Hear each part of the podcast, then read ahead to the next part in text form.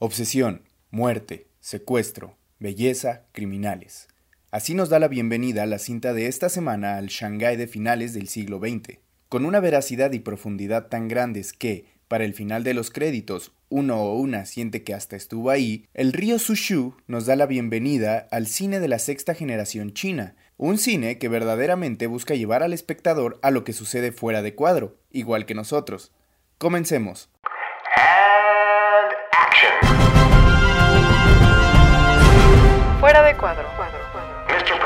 Para los amantes del cine, Observadores, curiosos.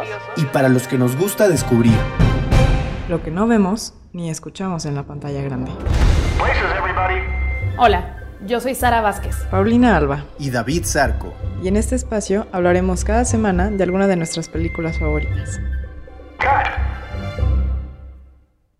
Susho River es una película de la sexta generación de cine chino.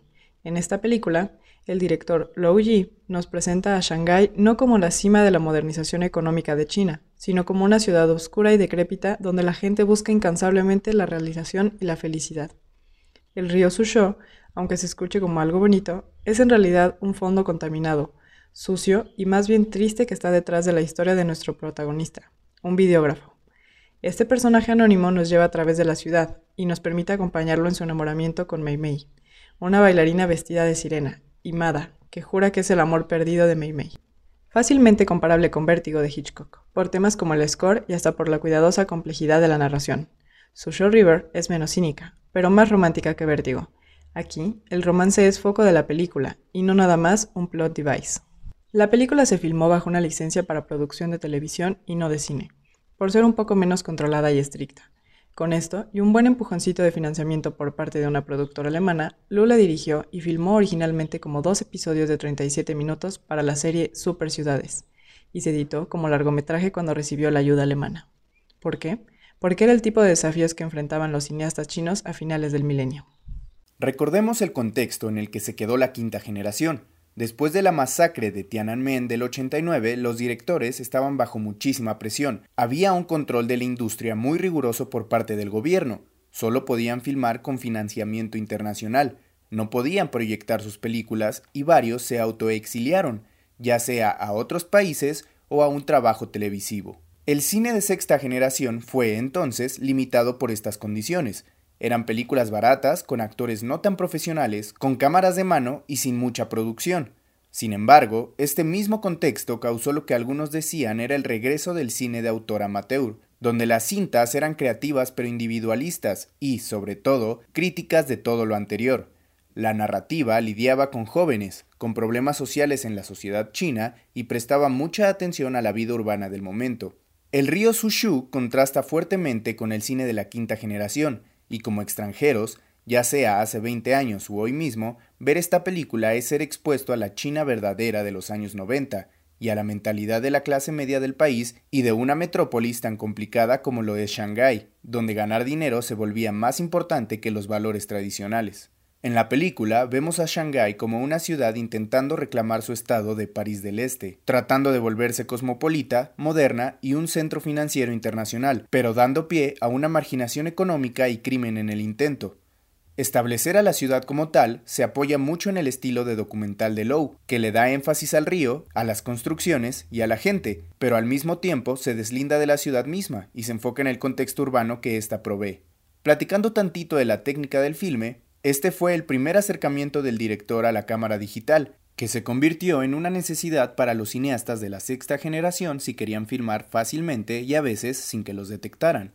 Lou Ye le sacó mucho jugo a estas circunstancias, porque vio cómo podría potencializar el cinema verité, integrarlo al filme como parte de la historia y tejer el uso de esta cámara como parte de la narración, con el videógrafo como un personaje más de la cinta. Mucho de lo que hace única a esta película es la relación de la audiencia con la cámara y su papel narrativo.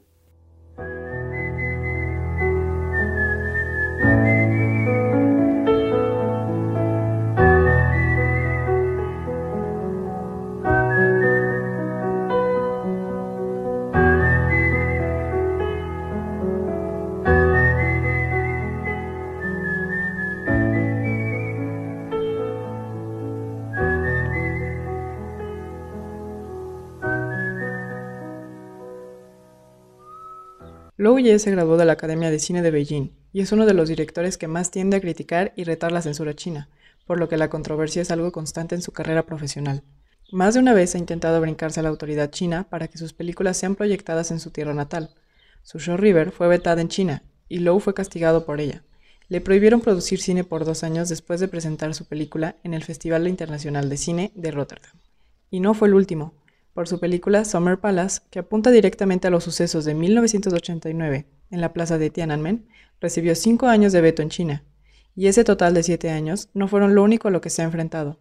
Para su película del 2012, Mystery, la Administración de Radio, Cine y Televisión de China demandó tantas ediciones que por poco no se estrena, y luego estaba tan frustrado que quitó su nombre del corte final. Es importante entender que en una cultura e industria como la de China, el veto, la censura y la autoridad ya no representan un tabú para los cineastas. Al contrario, estos han crecido su popularidad por retar la mentalidad y circunstancias conservadoras. Lowe, por ejemplo, ha dicho en múltiples ocasiones que él busca que sus filmes sean juzgados independientemente de la controversia que pudieran causar. Para él, la integridad de sus películas se basa en su pasión y su percepción, no en la popularidad que ha ganado gracias a ello. Lowe es un director no tan celebrado como sus compatriotas y compañeros de la sexta ola, al menos en Occidente. Esto podría ser porque su cine no es tan típico del género asiático al que los fans del mismo gravitan, sino porque tiene una capacidad muy interesante para mezclar género y sensibilidades casi de cine de arte que triunfarían si fuera europeo.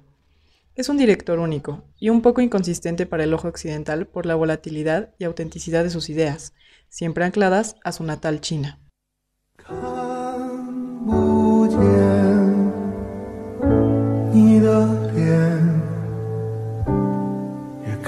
见你的眼，恍惚的一片，朦胧的夜晚，没有星星，没有灯。